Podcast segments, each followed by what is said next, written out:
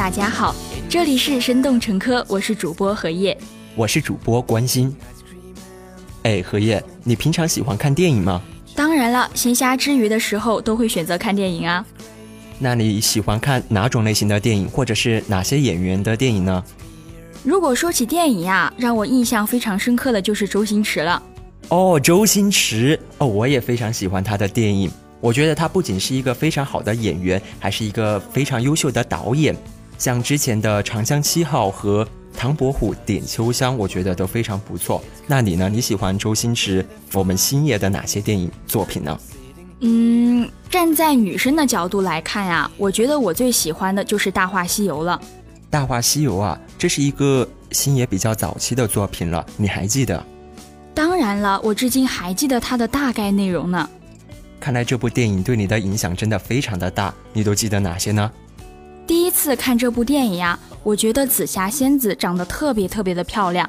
她说的“我的意中人是个盖世英雄，有一天他会踩着七色云彩来娶我”，对于一个女生来讲，这是一件非常浪漫的事情吧。如果上天能给我再来一次机会，我会对那个女孩说三个字。我爱你。如果非要在这份时间上加一个期限，我希望是一万年。哇哦，厉害了，我的哥！你这还真的是有点搞怪。不过当时啊，至尊宝在电影里面说这句台词的时候，可是非常的煽情呢。难道我刚才对你说的这句话不煽情吗？好啦，煽情煽情。不过咱们来聊点正经的吧。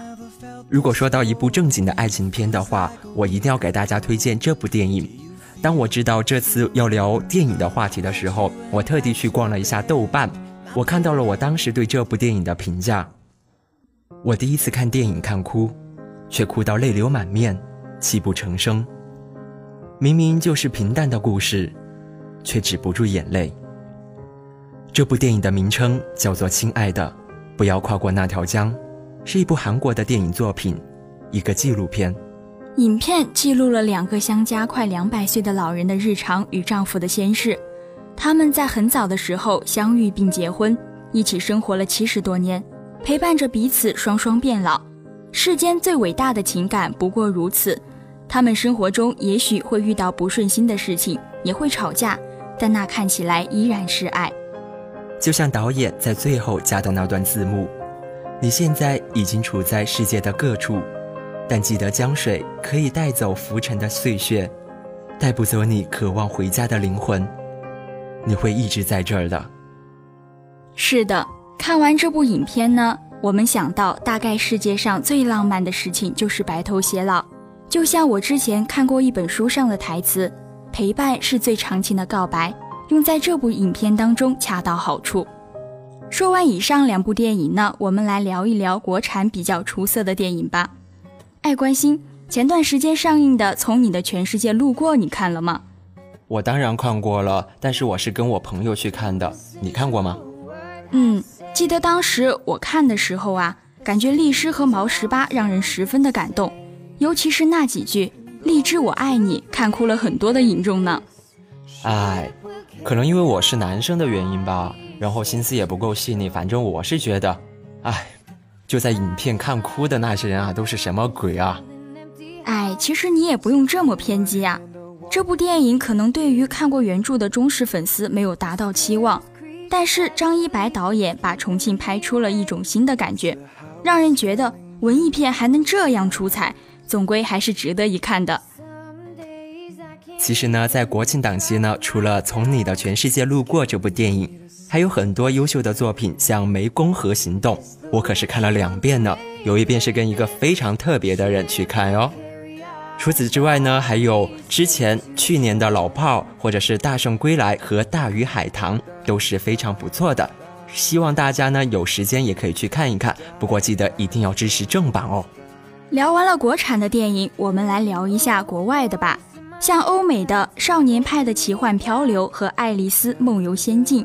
这类奇幻冒险的，以及科幻类的《星际穿越》《星际迷航》系列等等，包括其他类型的都非常的不错。聊到电影呢，一定不能错过一个国家，就是韩国。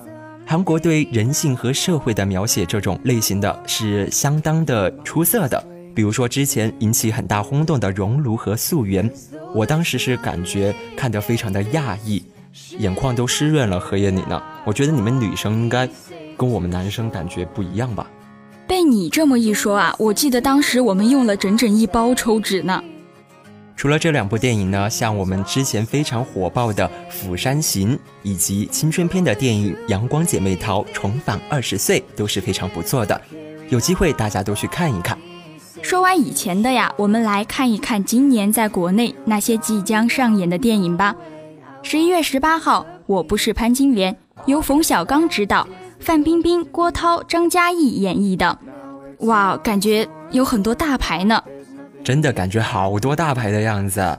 不过呢，在十月十八号，除了《我不是潘金莲》这部电影呢，还有一部《哈利波特》的衍生电影《神奇动物在哪里》，这可是由奥斯卡的影帝小雀斑主演的。哎，如果让我在十月十八号去选择这两部电影呢？哎，我想我应该两部都得看吧。嗯，听起来确实是很精彩的感觉。然后十二月十六日上演的《长城》是由张艺谋导演、刘德华、鹿晗等一众男星演绎，感觉会有很多颜粉去捧场呢。那我们聊了这么多即将去上映的电影，那何燕，你准备跟谁一起去看这些有意思的电影呢？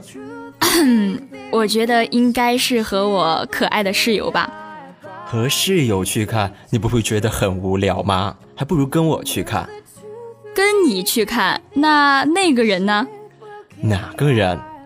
哎，其实抛开这些，跟我们一起看电影，在电影院旁边的那个人，其实也非常重要啦。是的，当我们看电影的时候，关注的不仅仅是电影的内容，更重要的是一种气氛，所以我们旁边的人啊，就显得格外重要了。那个人呢，可以是你的室友，是你的对象，更可以是你的父母。就像看电影的时候，有没有爆米花，喝不喝可乐，那种感觉是不一样的。当我们看过这么多的电影作品之后，其实我们还可以自己动手创作电影，包括我们学校的传媒中心、艺术摄影协会以及其他的人或社团，都在制作校园微电影，也希望大家可以多多关注哦。像我们国家呢，有很多大学生的微电影节。来扶持我们大学生的艺术创作，也只有当我们真正的参与进电影的制作过程中，从剧本的创作、演员的演绎、现场的配合到后期的制作，我们才会了解到到底什么是电影，什么是好电影。没错，之后你再倒回去看你之前看过的电影，或者去看一部热门的电影，你就不会只是关注到演技和剧情，而是灯光。摄影手法等更加专业的去看，从之前的电影到鉴赏电影这种完美的转变。好啦，今天我们的电影这个话题呢就聊到这里了，节目呢也要接近尾声了。如果您对我们的节目有什么意见或者建议，可以在节目下方留言告诉我们。了解更多精彩节目，请您订阅我们的《生动成科》。我们下期节目再见喽！再见吧。